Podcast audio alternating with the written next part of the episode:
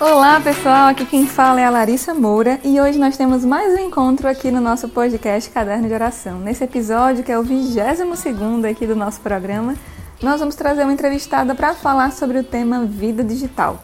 Então, antes aí de ouvir essa conversa, não esquece de aumentar o volume do seu celular, colocar um fone de ouvido, fazer aí alguma tarefa do seu dia a dia, lavar uma louça, arrumar a casa, pegar um trânsito, mas preste atenção nessa conversa que a gente está aqui para fazer alguma diferença no seu dia.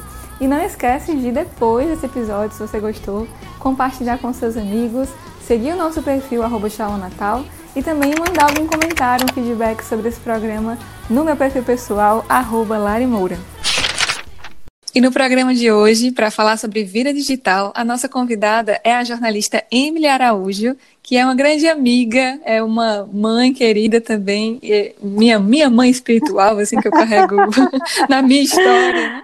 É mãe da Lavínia, esposa do Leandro, é pesquisadora em comunicação e missionária da comunidade católica Shalom. Bem-vinda, Emily, ao nosso podcast. Olá, muito obrigada, Larissa, pelo convite. É um prazer estar aqui trocando uma ideia com você, com os nossos ouvintes, enfim, conversar sobre algo que está na nossa vida, está na nossa realidade, né? Vamos lá. De todos nós, né? Mas especialmente na tua aí, e é na sua profissão, na sua pesquisa, com certeza você vai nos ajudar muito a refletir sobre esse tema hoje. Bom. Emily, a gente sempre começa aqui é, pegando assim a raiz da palavra para nos ajudar, né, a uhum. refletir um pouco sobre ela, assim. E aí eu fui atrás de, da raiz de digital, ah. assim, né? Eu vi que, como o próprio nome fala, é relativo a dedos ou que tem analogia aos nossos dedos, né? Uhum. E me veio muito assim na hora de pensar assim, né? É, desse digital que é ter a, a, facilidade de ter tudo na mão, né? É uhum. É como eu acho que eu lembrei dos mais velhos dizendo, né? Hoje a gente tem tudo na mão, né? Somos um bando de preguiçosos, né? Sim. É, eu enxergo mesmo assim que nos tornou um povo mais preguiçoso, né? Um povo uhum. assim que facilmente desiste das situações, né? Quando tem qualquer intercorrência, qualquer coisa, a gente muda pela facilidade de poder mudar, mudar as situações, passar a notícia no de mudar a conversa, né? Tudo muito instantâneo também uma preguiça assim de desistir logo do outro, uhum. né, nas relações líquidas aí que a gente pode falar. E o que eu acredito que seja muito perigoso, né, desistir facilmente de nós mesmos e também de Deus, né, da nossa relação de, com Deus. Queria começar com essa provocação e perguntar se tu concorda aí com esse raciocínio. Pergunta simples, né? Começar com análise simples. Não, ai, ai, mas enfim, vamos lá. Você falando aí sobre essa questão do dedo, né, digital, remeter essa coisa tátil, tá na mão, tá ali a um, a um acesso mais fácil.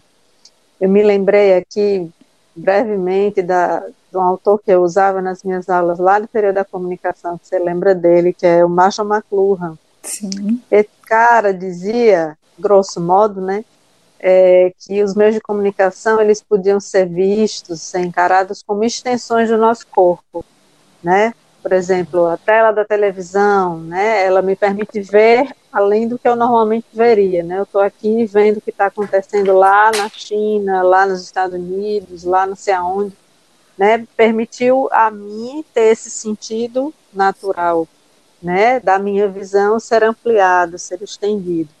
Então, assim, toda a, toda a técnica nova, né? Toda a tecnologia nova, vamos dizer assim, muitas aspas aqui nesse novo, porque é novo no sentido de ser algo diferente do anterior, né, diferente do precedente.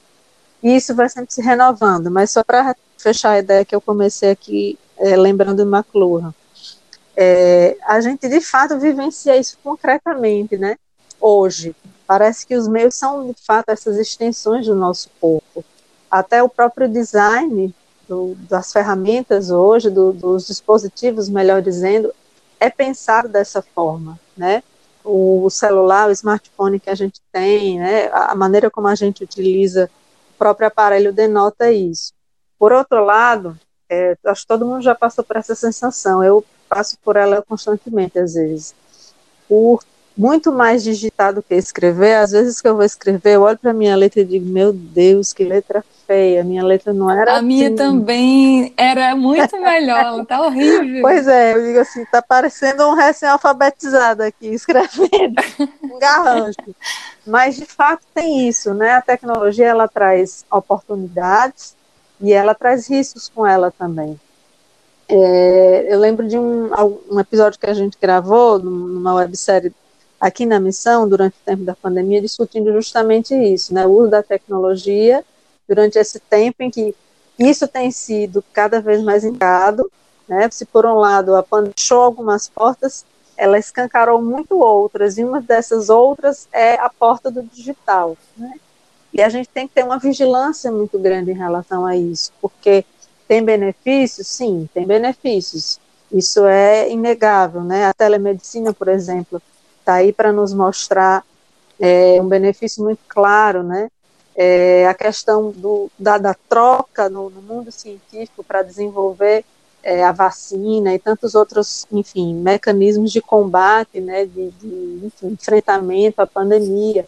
Mas tem é claro, também a questão negativa. Para você ter uma ideia, isso é, não é nada, mas já existe uma doença classificada enquanto doença mesmo no Código Internacional de Doenças no CID, que é o transtorno de dependência de telas, tanto para é, crianças, adolescentes, quanto para adultos, né? Quando o vício nas telas, seja celular, seja né, as smart TVs, enfim, esse vício no digital é, é chega a níveis assim tão, tão altos que aquilo começa a roubar a pessoa da própria vida, da vida social, da vida familiar, enfim. Então a gente está nessa, tá sempre caminhando nessa corda bamba é, e a gente tem que ter esse senso de vigilância. A começar de saúde mesmo, como eu falei, né, a dependência, o exagero, o vício é uma enfermidade do nosso tempo, da nossa era, é, e tem várias outras consequências aí, né? Muito se discute, por exemplo, no campo da neurociência, da pediatria, sobre o transtorno de é, déficit de atenção e hiperatividade estar vinculado a essa questão das, do excesso de telas na infância. Aqui, claro, estou falando como mãe, né? Eu, eu tenho uma, uma filha, quem tem filho, quem tem crianças ou adolescentes ao seu redor, observa com muita facilidade o quanto essas novas gerações, cada vez mais elas parecem ser, entre aspas, os nativos digitais, né? Como assim, parece que já nasceu, já sabe mexer, é, com muito mais é, rapidez do que eu ou que você, né? Eles, eles desenrolam mais rápido essas tecnologias e a gente às vezes fica boquiaberto. E é, saber que esse mundo para qual a gente vive, esse futuro para o qual nós caminhamos, a tendência, esse processo de digitalização da vida como um todo, ele vai se intensificar. Eu acho muito difícil, né, não vou dizer que é impossível, porque nada o é, mas eu acho muito difícil assim, uhum. caminhar para trás, ele vai caminhar para frente. Mas a gente tem que ter essa postura de filtro, sabe? De ser guardião de si mesmo, dos próprios sentidos. E aqui eu te confesso uma coisa que eu sempre gosto de falar eu adoro, eu amo aquele em que a gente passa totalmente desligado de celular, de televisão. Eu acho, sempre achei ótimo isso. E às vezes. Eu vou te contar, viu, Emily? Antes de, eu, antes de a gente começar a gravar, eu estava vendo as minhas memórias nas redes sociais, e justo hoje, ano passado, estava entrando em uma reciclagem, que é esse retiro de 10 dias da comunidade. Isso. E eu morri de saudade também. Pois é. Eu sempre achei ótimo aqueles 10 dias, porque, cara, assim, é uma faxina nos sentidos. É impressionante como a gente sente a diferença, assim, quando você está né, do meio para o fim já, você sente a diferença de como você consegue mais facilmente fazer silêncio, o, o, tão falado silêncio interior, né, diante de todo esse barulho que vive ao nosso redor, mas que acaba entrando invariavelmente dentro da gente, a nossa própria agitação, da nossa própria correria. Então, assim, é, eu achava ótimo e eu conseguia enxergar na minha vida, concretamente, assim, o quanto é bom a gente reservar esses momentos, né, é, sem tecnologia, sem, sabe, sem estar conectado, sem estar ligado, porque isso vai, de certa forma, nos bombardeando de tantos estímulos, eu acho que cognitivamente a gente fica exausto, né? E torna muito mais difícil é, você estar tá disposto a dar atenção ao outro, a dar, a ter paciência com o outro, a, a dialogar, a conviver, entende? São coisas que parecem tão pequenas, mas ao longo de um dia, ao longo de uma semana, aquilo vai juntando eu acho que no final a gente vai sentindo esse prejuízo nas nossas próprias relações sociais, nas nossas relações familiares, na qualidade também dessas relações. Emily, você estava falando aqui dos nativos digitais e você, né, pesquisa isso, como você apontou aí, né, é, da relação da, das crianças, né, com as telas. E agora eu, como mãe recém-nascida, passei a me preocupar muito mais com isso, assim, né. Eu fui pesquisar que a recomendação da OMS, né, para uso de telas, assim, até dois anos de idade é de zero, né? A recomendação é zero, né? Que os, os bebês, as, as crianças muito pequenininhas não tenham nenhum contato Exato. assim com as telas. Exato. É, e é, é, é, é, muito louco porque hoje a gente vê as crianças hiperestimuladas, né, uhum. com todos os desenhos maravilhosos e as músicas, enfim, tudo que existe aí para facilitar a vida dos pais, né? Seja na hora de dar comida, seja eu super entendo assim, né? Mas agora como mãe, eu acho tão triste, por exemplo, estou é, aqui viajando, estou na casa da minha família e minha filha chegou aqui estranhando a casa, chorando. A primeira reação que um dos meus familiares teve foi a, a ligar a, a, a, tela da TV, né? E dizer, ei, coloca aqui Mundo Luta. Aí eu, não, ela, ela não ela não assiste, assim, né? E o que me vem ao coração, assim, é, eu sei, né, que talvez em algum momento eu, eu possa ceder pela necessidade, não sei, mas hoje eu acho muito triste a gente querer é, calar o choro de uma criança, né? É, com uma tela, ao invés de com um abraço, com um colinho, uhum. com um TT, né? Sim. É, porque parece que nós estamos ensinando as nossas crianças a despejarem a tristeza e a ansiedade delas nos dispositivos digitais, né? E isso dói no coração, porque a gente vê que nós, adultos, né, muitas vezes é, alimentamos aí, né, é, usamos a, as redes sociais como uma forma de compensação para as nossas dores. Então, é como se a gente estivesse ensinando os bebês, as crianças desde cedo, né? Exato. Se você pegar esse mesmo raciocínio que você colocou, né, essa reflexão que você teceu, você pode esticar ela até a, o adolescente, só vai mudando a forma né? Deixa de ser o desenho lá animadinho com a musiquinha da criança pequena, mas vai se tornar o celular com a rede social, com o Instagram, com o TikTok, com sei lá o que que vão inventar ainda daqui para lá, né? Os anos em diante é que você pode, assim, coisa de 15 minutos por dia e tal.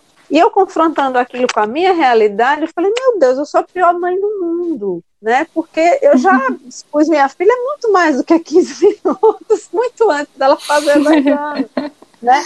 Mas não é por, e muitas vezes a gente faz isso por necessidade. É, há de se colocar também em evidência o contexto familiar que é muito diverso. Às vezes você está sozinha com a criança e você tem que dar conta de comida, de roupa. Não tem uma rede de é, apoio, né? E aí? A criança está solicitando a tua atenção e naquele momento você não pode dar, e aí você vai e coloca o desenho pelo menos para você conseguir fazer aquela outra atividade com uma relativa tranquilidade, né?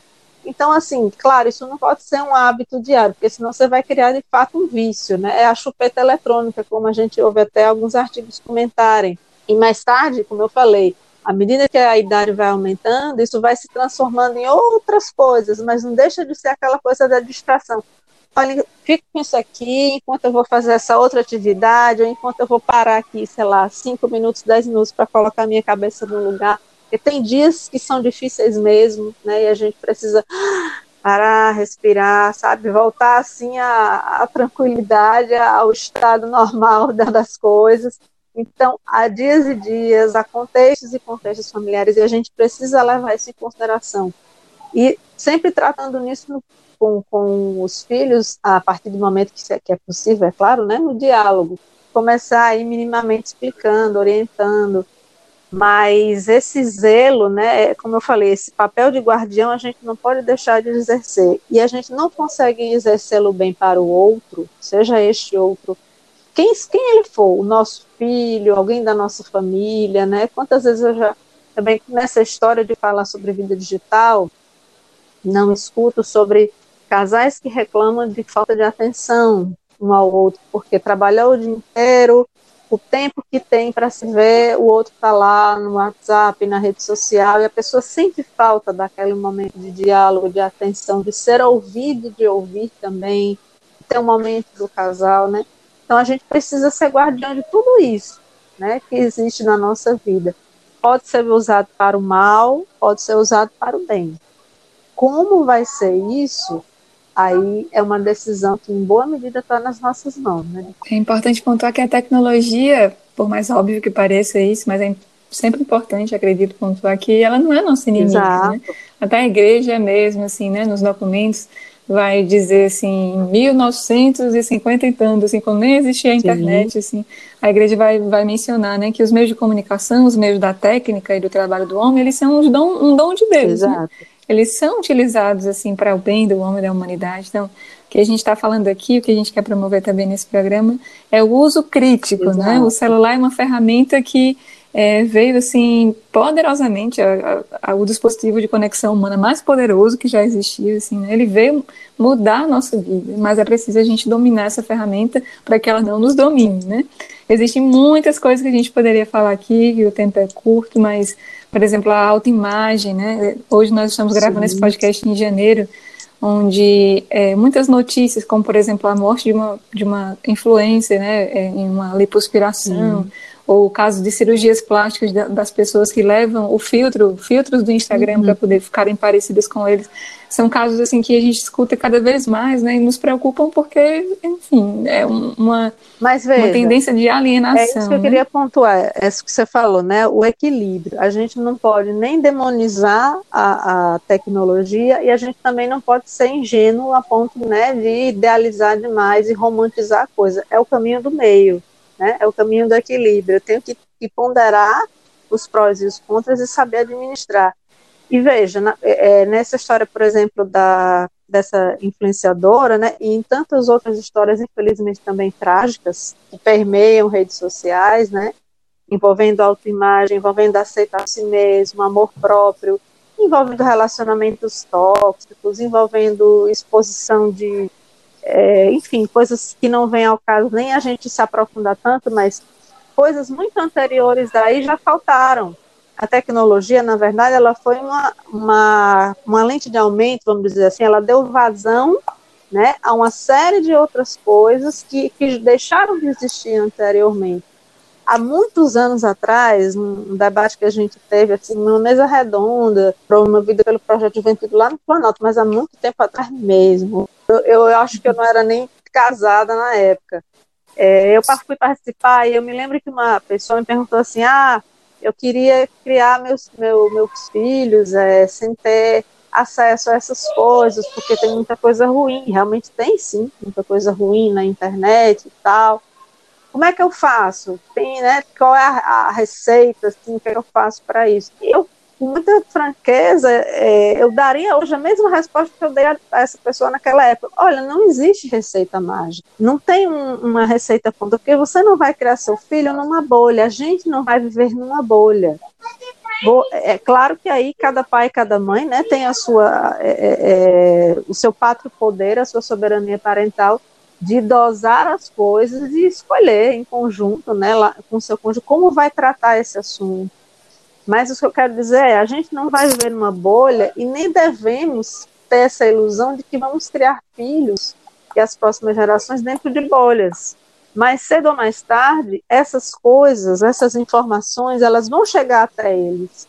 Se não entra pela, pela via familiar, mas vão entrar pela via da convivência com os coleguinhas, na escola, enfim, de alguma forma eles vão ter um contato mas é necessário que você, pai, você, mãe, né, que nós temos preparado, primeiramente nós mesmos, para depois poder transbordar isso para os nossos filhos, uma base moral, né, uma base humana bem feita, alicerçada naquilo que é eterno, para que eles tenham é, é, meios né, de saber lidar de uma maneira sadia com isso. Né? É, eu sempre prezo por isso, o equilíbrio.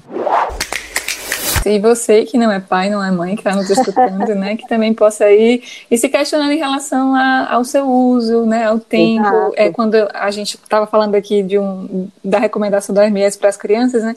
Eu acho que pode existir uma recomendação assim, e aí a, a você deve saber, Emily, é, para nós adultos, né, qual seria o tempo saudável para se passar no dia, mas acho que é algo também que a gente deve se analisar, né? por exemplo é, do ano passado para cá, eu não levo mais celular para a cama de forma alguma para não atrapalhar meu sono. Isso tem me ajudado sim, demais. Sim. Mas, por exemplo, de dia eu trabalho no celular, então eu tenho sim, que fazer mais uso dele do que uma pessoa que não trabalha.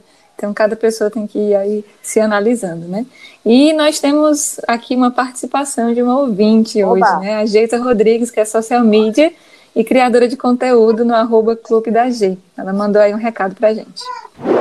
Me chamo Geisa, eu moro em Natal e eu acho que falar de vida digital é pensar hoje em algo que faz parte da nossa vida, né? Acredito que não dá mais para separar o online do offline, mas que a gente ainda está aprendendo a lidar com isso, aprendendo a estar presente no digital, mas também viver a vida real. E na minha, no meu uso né, das redes sociais, eu também acho que a gente ainda está aprendendo a se comportar, a ter boas maneiras, sabe, na vida digital. Então, apesar de ser algo que já está há alguns anos presente na nossa rotina, eu acho que gente ainda tem um longo caminho a percorrer.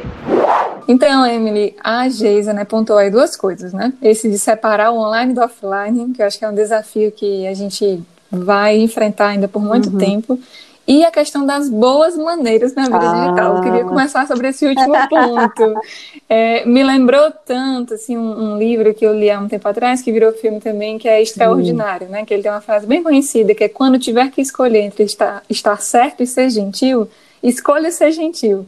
Mas nas redes sociais parece que essa tarefa é muito mais é. difícil do que no ambiente offline, né? Parece que a grosseria e a cultura do cancelamento, sim, né, sim. de julgar a vida das pessoas, é, se tornou a moda, ao invés da gente. É, tire a primeira pedra quem nunca se envolveu numa treta virtual, né?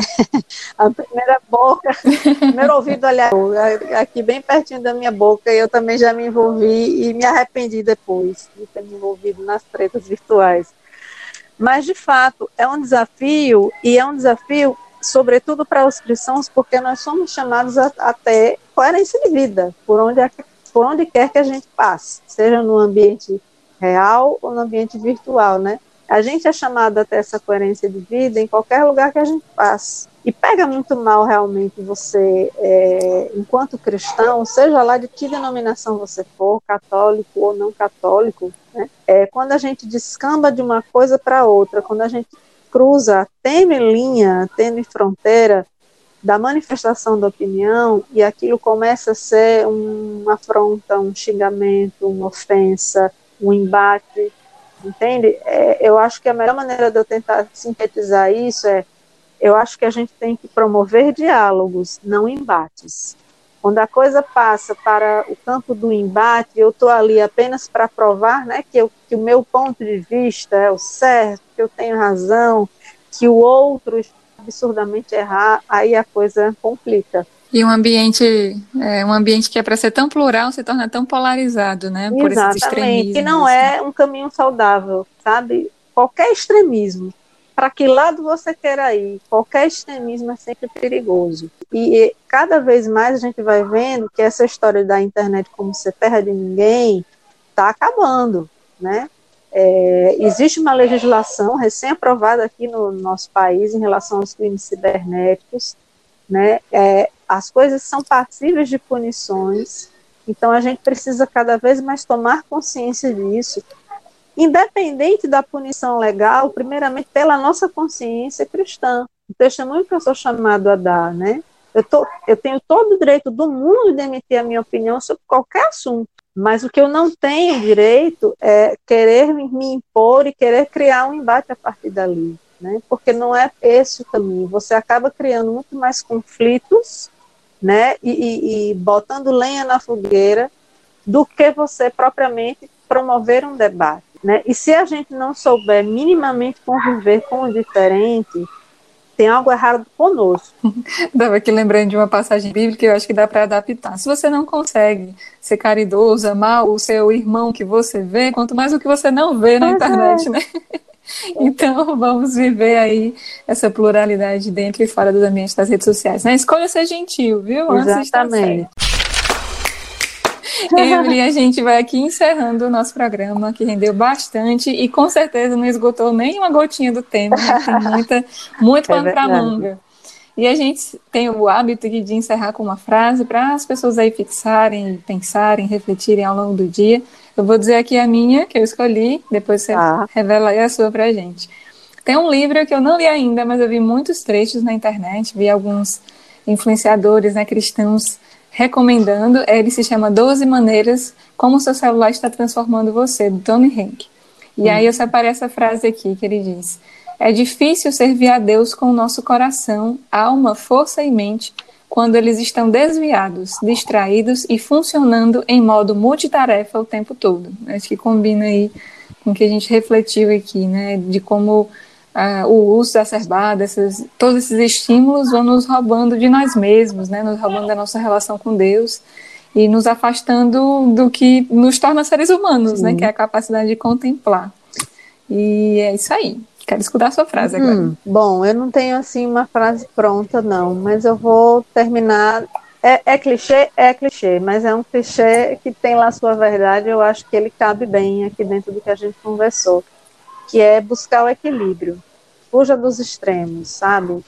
Para qualquer lado que for dos extremos, eles nunca são bons conselheiros, eles acabam nos cegando e trazendo mais malefícios do que benefícios. O equilíbrio é a sensatez. Perfeito. Muito obrigada, Amy, pela sua disponibilidade, por estar aqui com a gente, nos ajudar a refletir sobre esse tema. E que Deus abençoe a sua missão dentro e fora do mundo digital, na academia, na maternidade. Ah, querida, eu agradeço, lhe digo mesmo, né? A nossa amizade é antiga e precisando estamos aí. Espero que nosso papo possa ajudar e promover reflexões e promover diálogos é, tão frutíferos quanto esse que a gente teve aqui.